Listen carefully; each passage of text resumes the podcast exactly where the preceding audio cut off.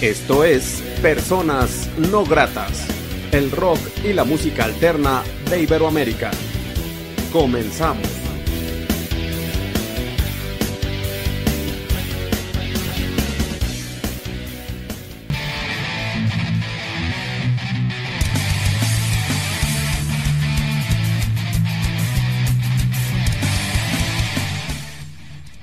La entrevista.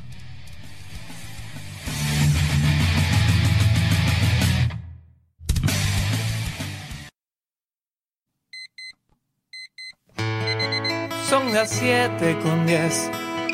Ya sale el pronto va a amanecer.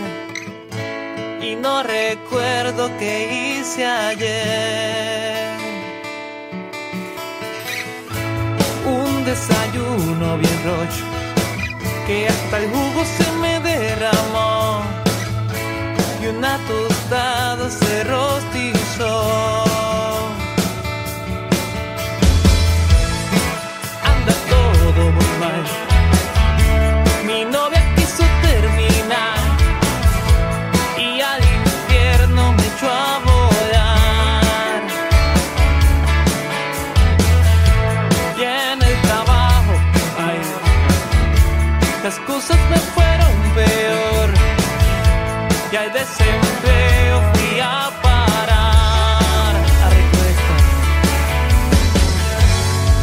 Las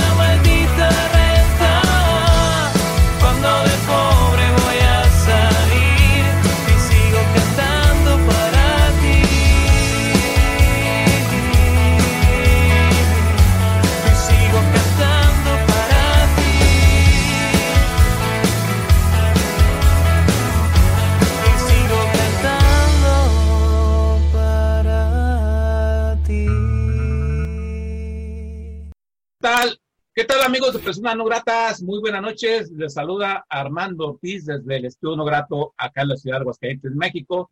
Saludo cordialmente a la gente que ve y escucha este programa en todo el mundo a través del portal de Radio Carulario, que es lo que es en la Ciudad de México, a través de Radio Onda Latina desde New Jersey, a través de Spotify y también a través de Imperio Libre aquí en Aguascalientes.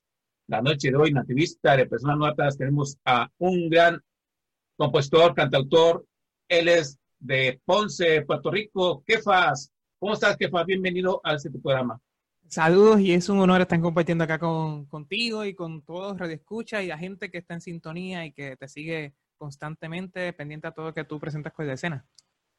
Oye, eh, arrancamos este programa con el tema cuentas. ¿Qué puedes decir de la canción Cuentas? Es un tema bastante rico rítmicamente, las letras también están muy interesantes. ¿Nos puedes platicar un poco el tema?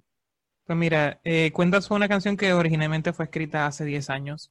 Eh, y muchas veces cuando intentaba entrar en las producciones discográficas, el productor me decía que la canción no tenía hook, o sea, no tenía un gancho que, que agarrara al público, que, que fuera este, llamativo, por así decirlo. Y pues siempre que tenía esa, esa duda, ¿no? De que si estará lo correcto o no. Eh, y empecé hace como cuatro años uh, para el 2012, 2012, empecé a, tocar la canción en vivo. Y me di cuenta de que a la gente le gustaba el coro y a la gente le gustaba eh, la temática de la canción. Y yo dije, ok, la canción sí tiene algo, porque cuando tú estás tocando la canción en vivo y la gente luego de escuchar el coro una dos veces, ya la gente empieza a cantar el coro de la primera escuchada, quiere decir que la canción tiene algo, tiene un gancho, tiene, tiene algo que a la gente le gustó. Y empecé entonces ahí ya constantemente a hacer la parte de los shows hasta que cuando ya decido empezar a grabar el disco en el 2018, a finales de 2018, entonces pues yo dije, esta es la primera canción que se va, esta es la primera canción que va a estar en el, que se va a grabar y ya como yo había entrado de estudio con una formación de banda, el baterista me presenta diferentes ideas junto con el bajista para ir desarrollando la canción. Y la canción cogió un aire totalmente distinto como yo había tocado en un principio, pero que de cierto modo fue bueno, porque entonces hagamos un poquito más la letra, eh, llevamos el mensaje positivo, ¿no? Porque la canción este, presenta las vicisitudes que uno se presenta diariamente, pérdida de trabajo, eh, cuando te levantas con el pie izquierdo durante el día, pero la canción va llevándote hasta el mensaje positivo de que pues el amor es lo que mueve todo. O sea, cuando entonces todo que tú hagas en la vida lo haces con amor, todo te fluye. Eh, las energías son distintas, la vibra es distinta. Y esa es, esa es la temática de la canción. Sí, tú lo has escrito excelentemente, ¿qué pasa? Platicas un poco de tu historia. Sé que ya tienes más de 10 años y eh, así resumidas cuentas, ¿cómo ha ido este camino en tu, en tu camino musical? ¿Cómo te ha ido? Un poco de tu historia. Pues mira, hace eh, mi carrera musical empieza hace bastante tiempo. Eh, yo he empezado siete años cantando. Eh, empezaba en agrupaciones, en coros, ¿no? De, de, de, mi ciudad, acá de Ponce, que viene siendo, para los que no conocen, pues Ponce es la segunda ciudad más importante de Puerto Rico. Y de acá, pues ha salido gente como Héctor Dabó, cantante de salsa, Peter Conde, muchos salseros de acá, de, de, salieron de la ciudad. Cheo Feliciano, en paz descanse, bueno, la mayoría de los que mencioné ya han muerto. Este, y pues, ¿qué sucede? Que es bien raro, ¿no? Primero tú ver a un artista que sale de acá haciendo rock. Y de momento, pues nada, empecé a, a cantar a los siete años.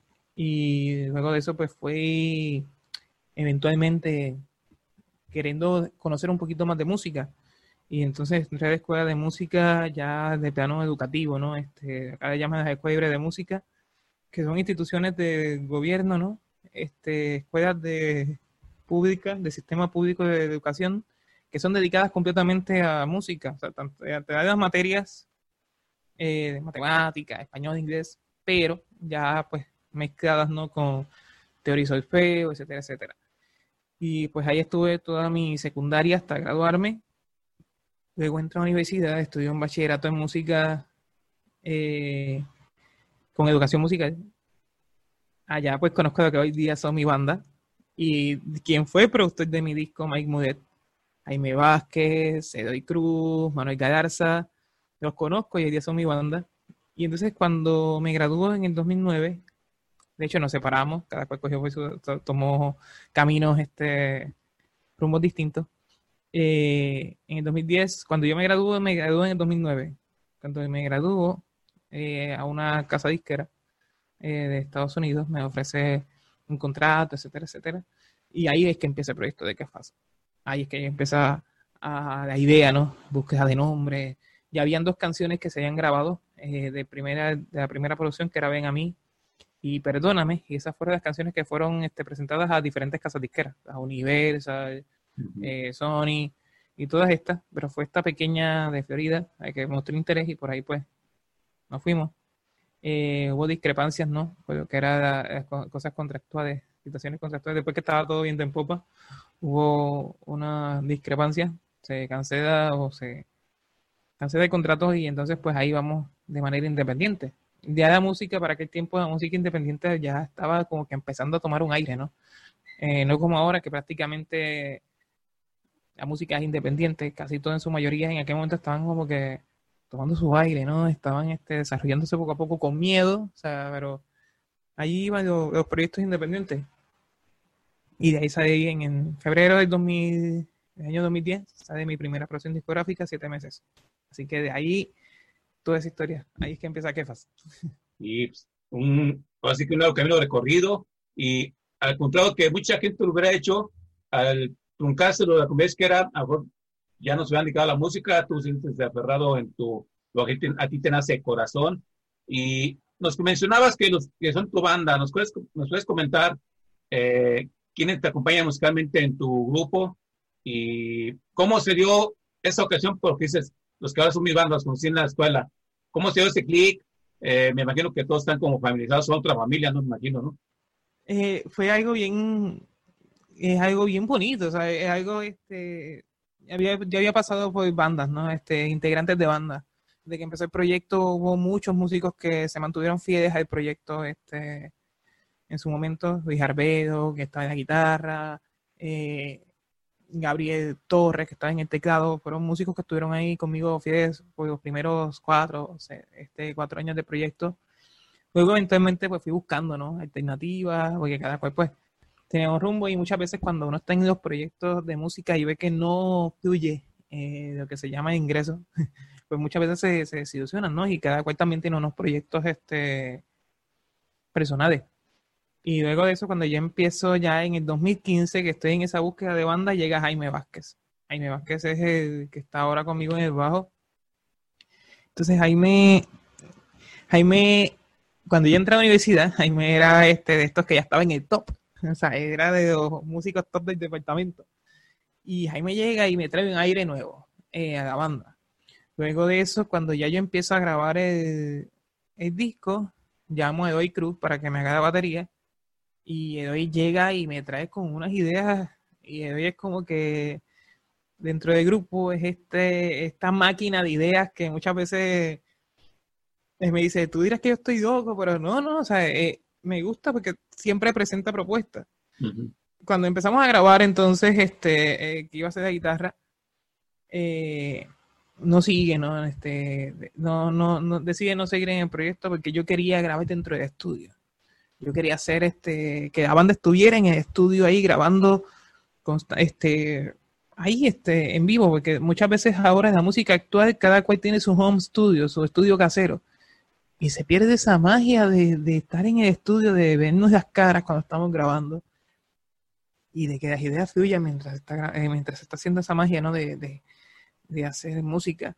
Entonces, este, lo que sucede es que llega Manuel Galarza a la guitarra y Manuel y yo siempre estábamos locos por, por hacer un proyecto musical juntos. Hacía más de cinco años que estábamos en conversaciones y esta vez se dio y se ha mantenido la banda. Entonces, el productor, que era Mike Mudet, Mike se gradúa conmigo, era de mi casa graduada, mi casa graduada de, de universidad. Y, y entonces él está en los teclados. Entonces, lo bonito de todo esto es que cuando estamos en el estudio, muchas veces ya, ya como teníamos una misma raíz musical, ¿no? Este, de educación musical, muchas veces ya sabíamos ya qué va a ser el otro. Este, sin tener que estar mirándonos o voy a hacer ahora eso, no, ya hay otro, ya se sabía. Entonces, pues, esa compenetración, ¿no? De, musical, muchas veces, a veces se trabaja y con el tiempo llega, pero como tenemos una misma raíz, ahora estamos trabajando y todo fluye. Y ahorita y se unió a nosotros, Mike pues se fue a Estados Unidos, este, allá trabaja con su papá, un reconocido este, productor musical. Eh, ahora llegó con nosotros Uriel Rodríguez, Uriel de hoy, y entonces Uriel pues llega y se suma a la banda. Y entonces en vez de estar en un nivel, se alcanza rápido un nivel que está igual que nosotros, como si hubiese estado toda vida. Eso es bien impresionante para mí. Sí, así que la, música es mágica, los unió, los va llevando un camino interesante de hermandad y de creatividad musical, eso está bastante chido, que vas. Y qué bueno. Oye, ¿nos puedes presentar una canción para la gente que ve y escucha personas no gratas? Claro que sí, este, vamos a escuchar una de las canciones favoritas de eh, que ahorita está teniendo mucho auge en la plataforma, esta se llama Marejada. Así que suméjese de Marejada de Kefas. En mis manos, como si fuera cierto, que no hay mejor milagro que hambre de dos cuerpos. Prendámonos esa hoguera, que inolvidable, la noche que calles.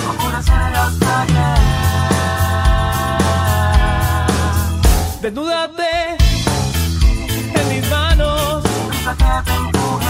Vayamos hoy lidando. Busquemos nuevas rutas.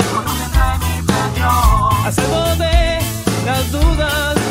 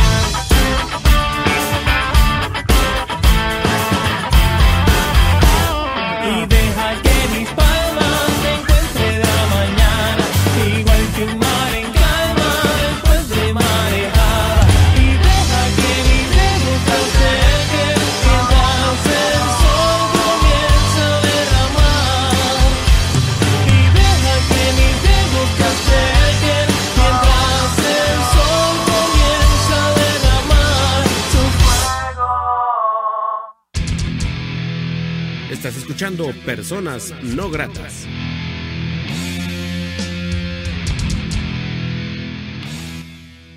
Amigos de Personas Gratas, estamos charlando con Kefas, quien tiene mucho que mostrarnos, un chavo muy creativo, un ente creativo desde Puerto Rico, Ponce, bueno, y estamos pegando con Kefas, y oye Kefas, ¿y no te podrías transbordar tu música a, a- en el camino de la trova tú solo, o sea, no te ves a futuro eh, haciendo como dos conceptos, el tuyo eh, solitario para unas peñas, eh, con- después con tu banda, o sea, como interactuar diferente eh, manera tu música, ¿no? Porque así lo hacen muchos entes creativos de, como tú. Pues sí, eh, cuando estamos, este, una de las cosas que me detuvo un poquito eh, hacer promoción de la producción discográfica, a pesar de que la producción salió en el 2019 de mayo, eh, una de las cosas que me detuvo un poquito fue eso mismo, que me detuve a, a- detuve la promoción y me fui a, a tocar solo. Entonces, pues esto de mucho tiempo, mucho tiempo, eh, casi desde el 2019 hasta que sucedió, hasta que sucedió la pandemia, ¿no? Hasta que empezó esta situación de la pandemia y tocaba solo. Este, me iba a diferentes sitios y muy pocas veces tenía oportunidad de tocar con la banda. Ahorita, como estamos con la situación de la pandemia y los live y las cosas este, que están este, surgiendo, ¿no? Este, que si el festival tal, eh, otro fest de acá, pues me ha ayudado a compartir más con la banda y hacer eh, tocar con la banda. eh, y es algo que me, que me llena, porque es que la música, que, como dije en esta producción, la música, a pesar de que se escribe las canciones y se hacen las canciones con una guitarra o con un piano, pero hay canciones que no se pueden tocar sin la banda. Eh, por ejemplo, la que acabamos de escuchar, Marejada, es una canción que aunque yo la toque en solitario, no te va a sonar igual a cuando la estoy con la banda. Y muchas veces yo soy de las personas que soy bien sedoso en el sentido de que lo que escucha el público en el CD me gusta que lo escuchen en vivo.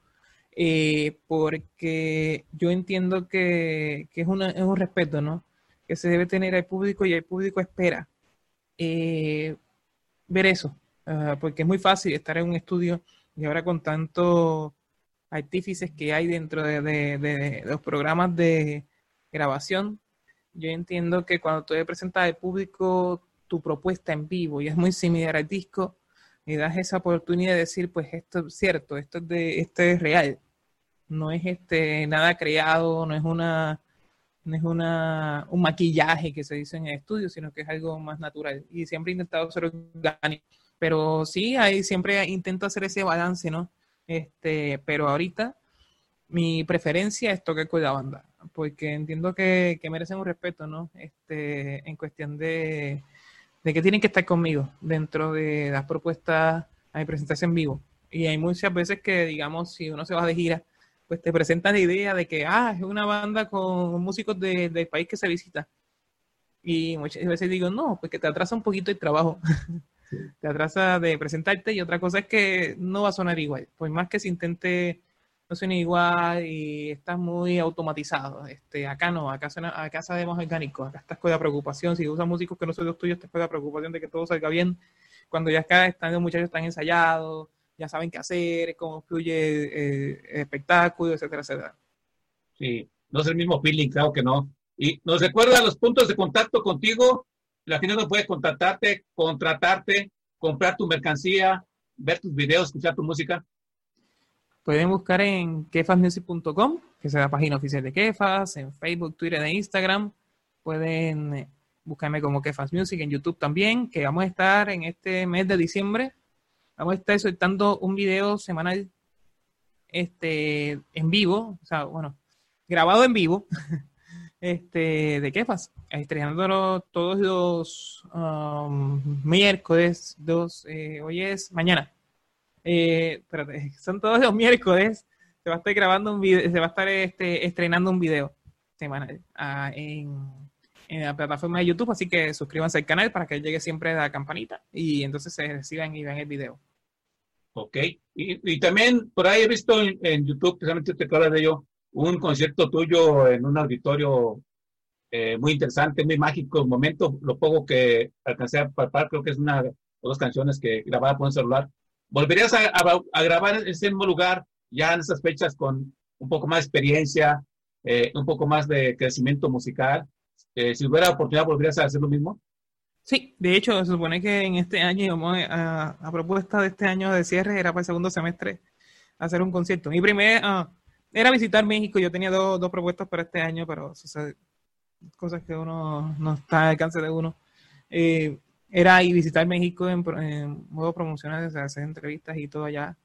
y la otra era presentar y celebrar los 10 años de Kefas en un concierto nuevamente, pero la situación pues se agravó, ¿no? Este, no está en nuestro alcance, todavía tengo ese deseo de hacer el concierto nuevamente, y sí, de ese video lo que sucede es que pues restricciones, no sé por qué YouTube, que controló la difusión de ese, de ese, de ese video, hay unas grabaciones en el celular, pero hay un DVD, eh, hay un CD DVD de ese, de ese concierto, eh, fue en el Centro de Artes acá en Puerto Rico, eh, fue un momento mágico. Obviamente quiero repetirlo porque uh, en aquel momento no tenía solamente dos años de tres años de experiencia de estar en tarimas y constantemente. Ahora ya hay un bagaje ¿no? de 10 años, ha habido un poquito más de internacionalización.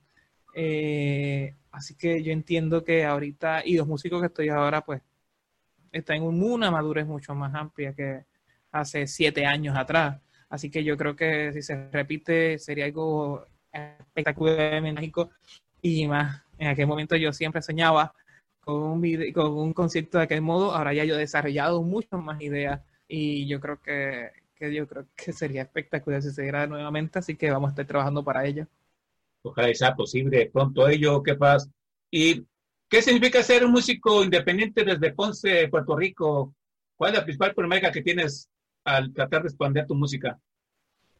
Ahorita yo, creo que el problema más grande que nosotros tenemos acá es que no tenemos una cultura rockera latina como tenemos como tienen los países de México, Colombia, Perú, Argentina, Chile, que tienen ya un, historial de, de, música de rock latino, de, más de 50 años de rock.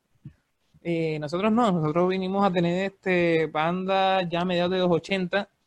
Y ahí fue que parece que descubrieron el español y empezaron entonces a hacer este música rock eh, en el idioma español. Y pues no vino una banda nacional eh, a dar un hit en el, en el rock, no vino a hacer hasta el 96, 97 que vino una banda local a, a, dar un hit que pegara en todas las emisoras de acá radiales y se volviera este, exitosa, ¿no?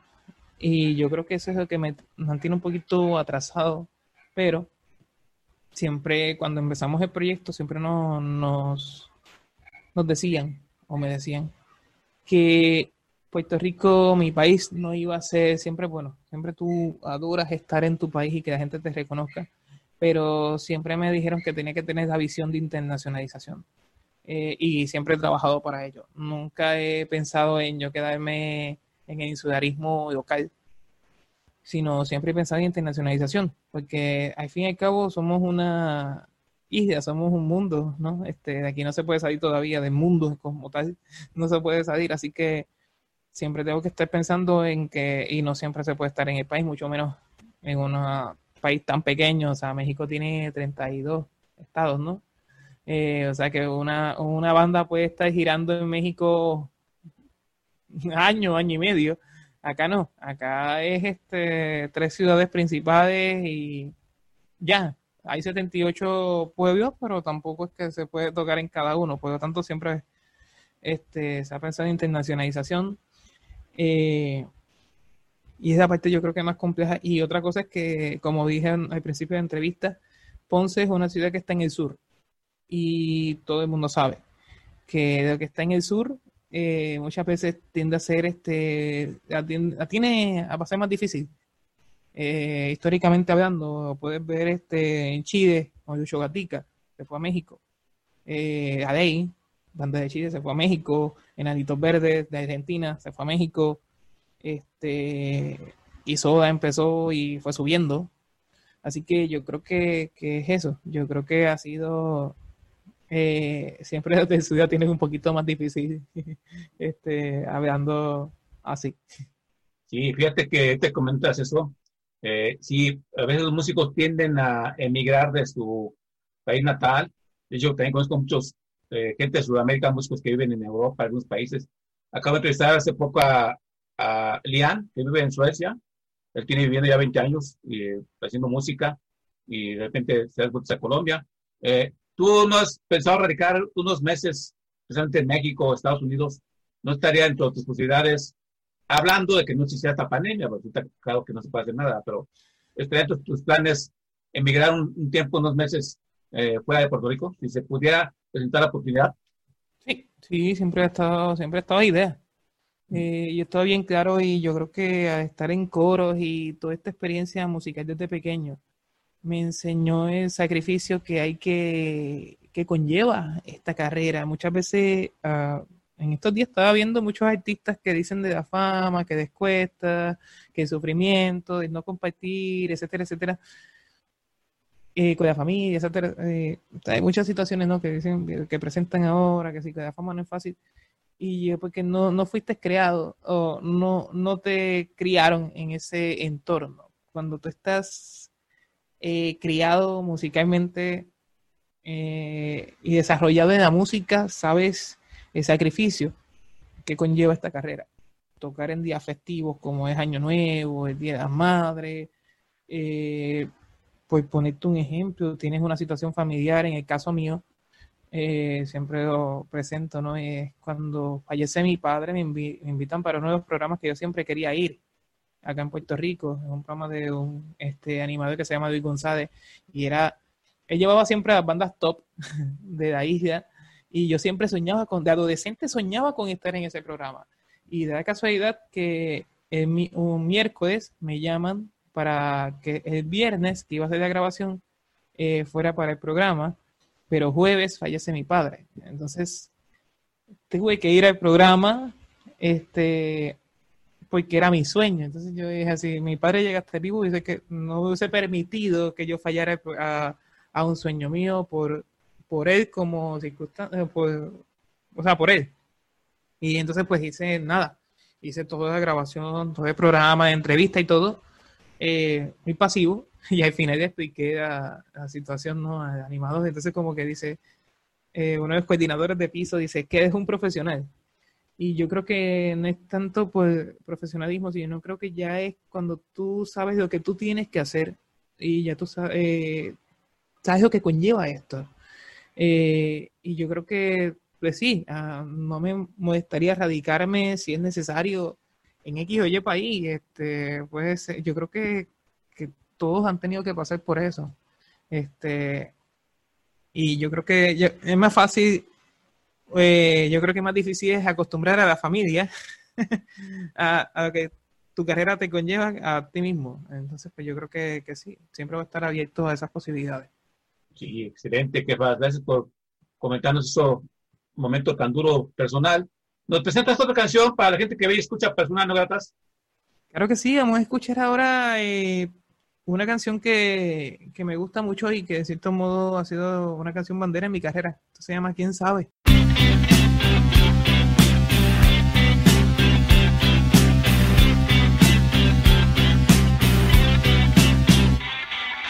Pude amarte un poco más, en eso yo fallé. El tiempo no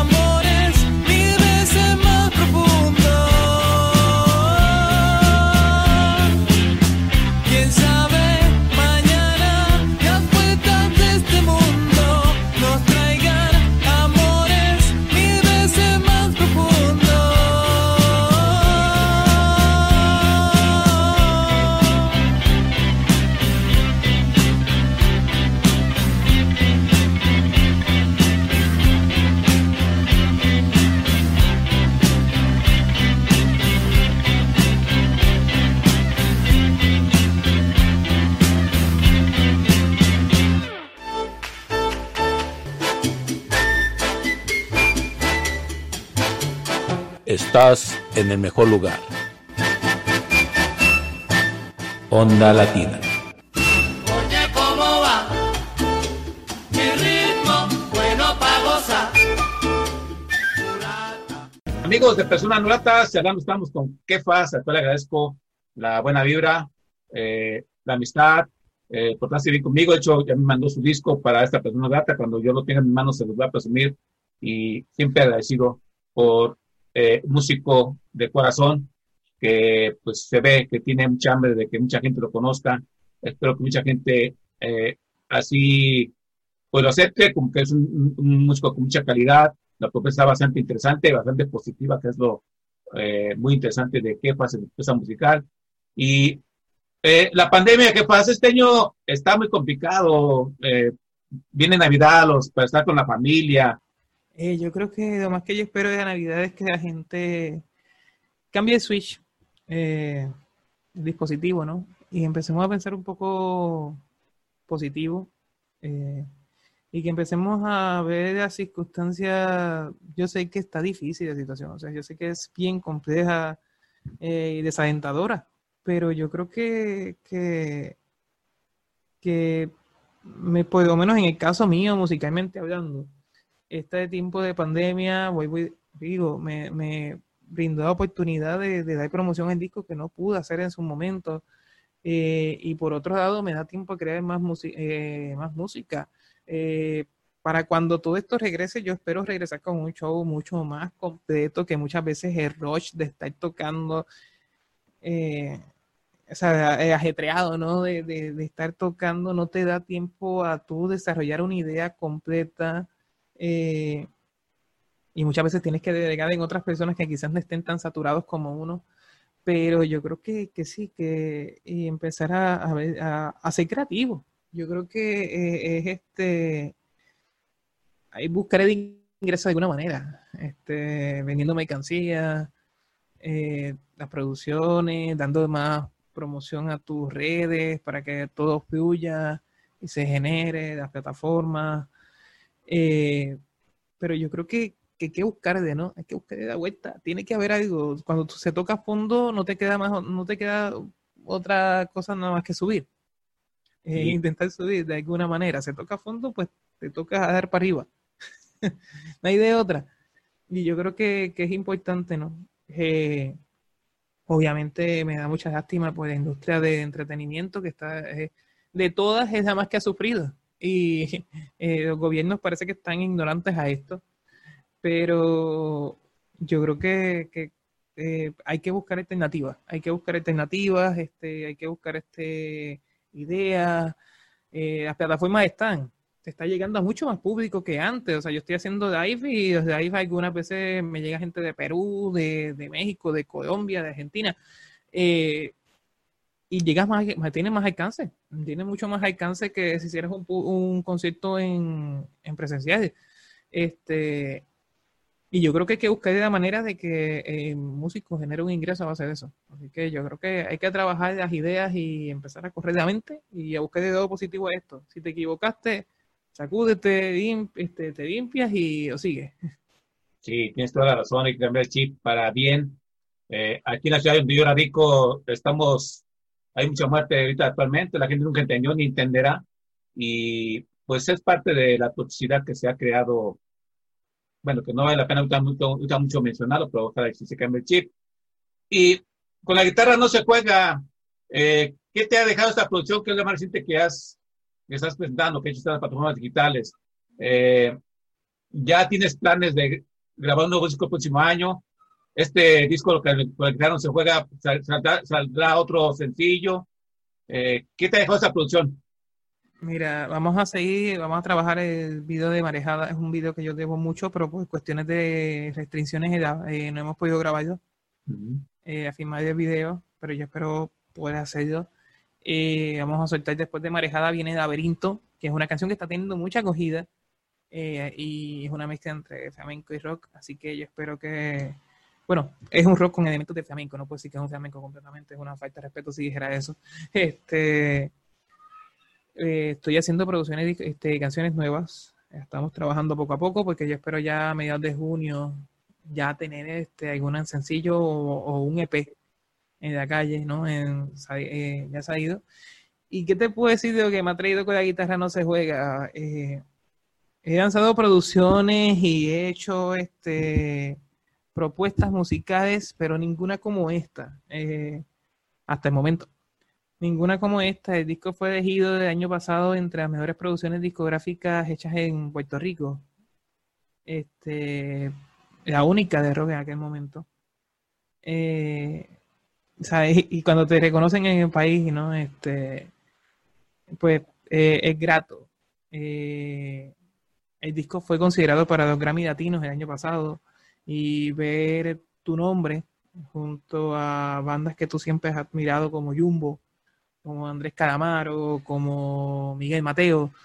O sea, yo creo que ha sido, eh, yo creo que el momento más grato de mi carrera fue, eh, fue ver eso, fue mi, mi nombre, aunque era lista de considerado, ver mi nombre y decir, este, obviamente la, la tarea era difícil porque no estamos hablando de, bandas recientes, sino estamos hablando de, de, grupos consagrados y de artistas consagrados. Y ver tu nombre junto a ellos, pues yo creo que ha sido grato y, fue la acogida, ¿no? El, momento donde, de, de, cuando salió el disco, los mensajes de, de texto, las llamadas, eh, cuando alguien te, reconocimientos de países que te escriben como Costa Rica, de Panamá, eh, hubo de Brasil, que muchas veces ni siquiera es tu idioma, ni siquiera es el idioma, mi, mi producción es completamente en español. Y me, mm, gente de Brasil que dice, me encanta la canción, Y hay gente de otros países que recuerdo, una vez fui a tocar a, Miami, en Florida, y una muchacha que era este, de Polonia, eh, estaba en la, eh, en la barra, ¿no? Estábamos tocando un restaurante, y está en la barra y dice, no sé qué dice, pero me gusta su música. O sea, no sé qué está diciendo, pero me gusta su música. Y ahorita estaba chequeando los, ¿no? Este, Spotify, ¿no? Y estaba viendo que ha tenido un alcance súper grande en Europa. Polonia, Eslovaquia, Alemania. Eh, están constantemente escuchando el disco y ese es como estaba comentando de muchachos de la banda. O sea, no es, nunca yo pensé, nunca he pensado en el continente europeo, pero estoy viendo que hay una tendencia a estar escuchando mi música, por ende me está obligando a estudiar de poco a poco. Y otra cosa es que no es un disco completamente, no es un disco en inglés, no es un disco, no tiene canciones en otro idioma, no tiene canciones, es completamente en español. Y de arriba abajo. O sea, no hay una, no hay ninguna, ni hay crossover, no hay este, y, es impresionante, ¿no? Después de la música. Eh, ¿Cómo llega? ¿Cómo llega? Y cuando tú haces las cosas de corazón, que es lo que siempre hemos puesto, algo que me gusta de este disco es que todos los músicos los ingenieros de sonido, el ingeniero, el que mezcla, el productor, eh, artista gráfica, mi sobrino, que por ejemplo fue el que hizo la carátula del disco, la dibujó, o sea, todos se pusieron el corazón en esta producción. Y cuando tú escuchas y en el caso tuyo que vas a tener pronto físicamente, te vas a dar y lo vas a sentir. El disco fue, eh, es un disco que fue hecho con el corazón, o sea, no es tan hecho con el alma. Y ahí este, yo siempre he dicho que cuando una persona quiere eh, en una producción discográfica se lleva una parte tuya. Claro excelente por compartirnos ello, faz. Todo se resume en trabajo eh, y creo que tu trabajo musical vale mucho la pena. Esperemos que retumbe en los oídos necesarios para que puedas hacer una gira mundial, para que seas conocido. Eh, esperemos que el próximo año pues también las cosas mejoren para la escena independiente en cuestión de presencial, que pues están duras las cosas. Ojalá que para medios, mediados de año ya se pueda hablar de giras, de que vengas a México, etcétera, etcétera. Y pues como siempre, pues desearte lo mejor, jefas. Muy, jefas, muchas gracias por estar en este programa. Eh, gracias por permitirse persona no grata. Eh, ¿Algo más que desees agregar que no se haya dicho en esta charla? Quiero que me sigan en las redes sociales, este, Facebook, Twitter, Instagram, YouTube, como Kefas Music, K-E-F-A-S. Y recuerden que con la guitarra no se juega. Siguen hacia adelante, gente, y se les quiere mucho y gracias por la invitación. Sí, y también recordar que cada miércoles en este siempre estará estrenando en su canal de YouTube un tema en vivo para que la gente también los, les dé like y lo vea, ¿verdad? Que eso es una buena idea. Y así que gracias, que paz, feliz Navidad, que vengan cosas buenas, interesantes, buenas para ti en lo personal y para tu música. Y yo soy Armando Ortiz, que agradece a la gente que apoya la independencia, que apoya a Kefas. Y Kefas, nos presentas una última ocasión, por favor. Y esta es tu casa cada vez que quieras. Claro que sí, vamos a escuchar el tema de Laberinto, que es uno de los temas que está poquito a poco subiendo eh, de los oídos de la gente. Así que yo espero que les guste, gente, disfrute de los bailes, lo que sea. Escuche, aquí está Laberinto. Hasta la próxima.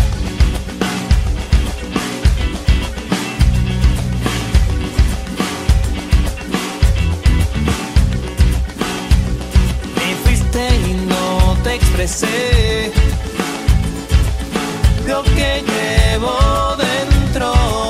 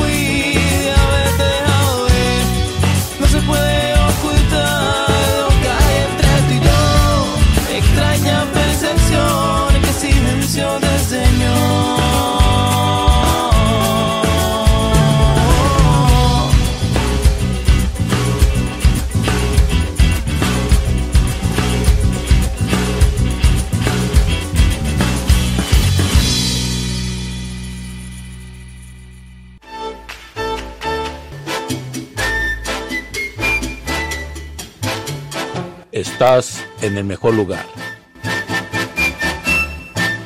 Onda Latina.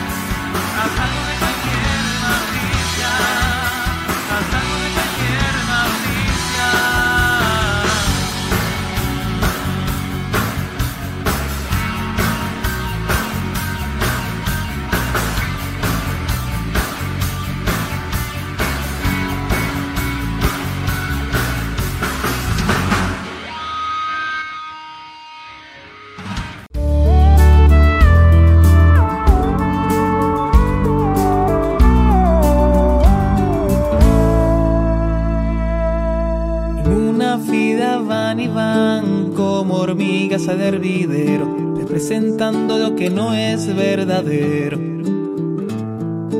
Caminando vienen y van todos con corbata igual, representando lo que nunca ha sido de ellos. Catadores de la fe y del sudor humano, de las personas que caminan con la venda en las manos. Nadie habla, nadie escucha, nadie ha visto nada. Todo por el miedo de perder su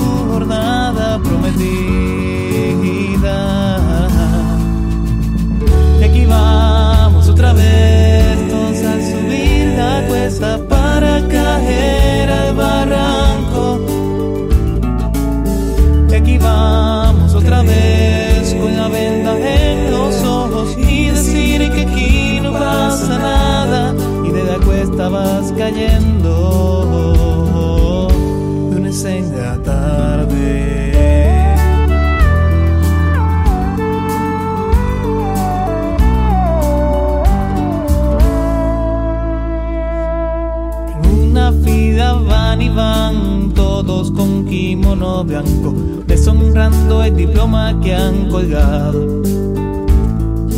Patentizándolo todo, llevándose los elogios del esfuerzo y sacrificio de otro.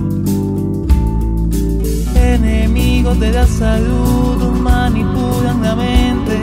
La cura depende del bolsillo de la gente.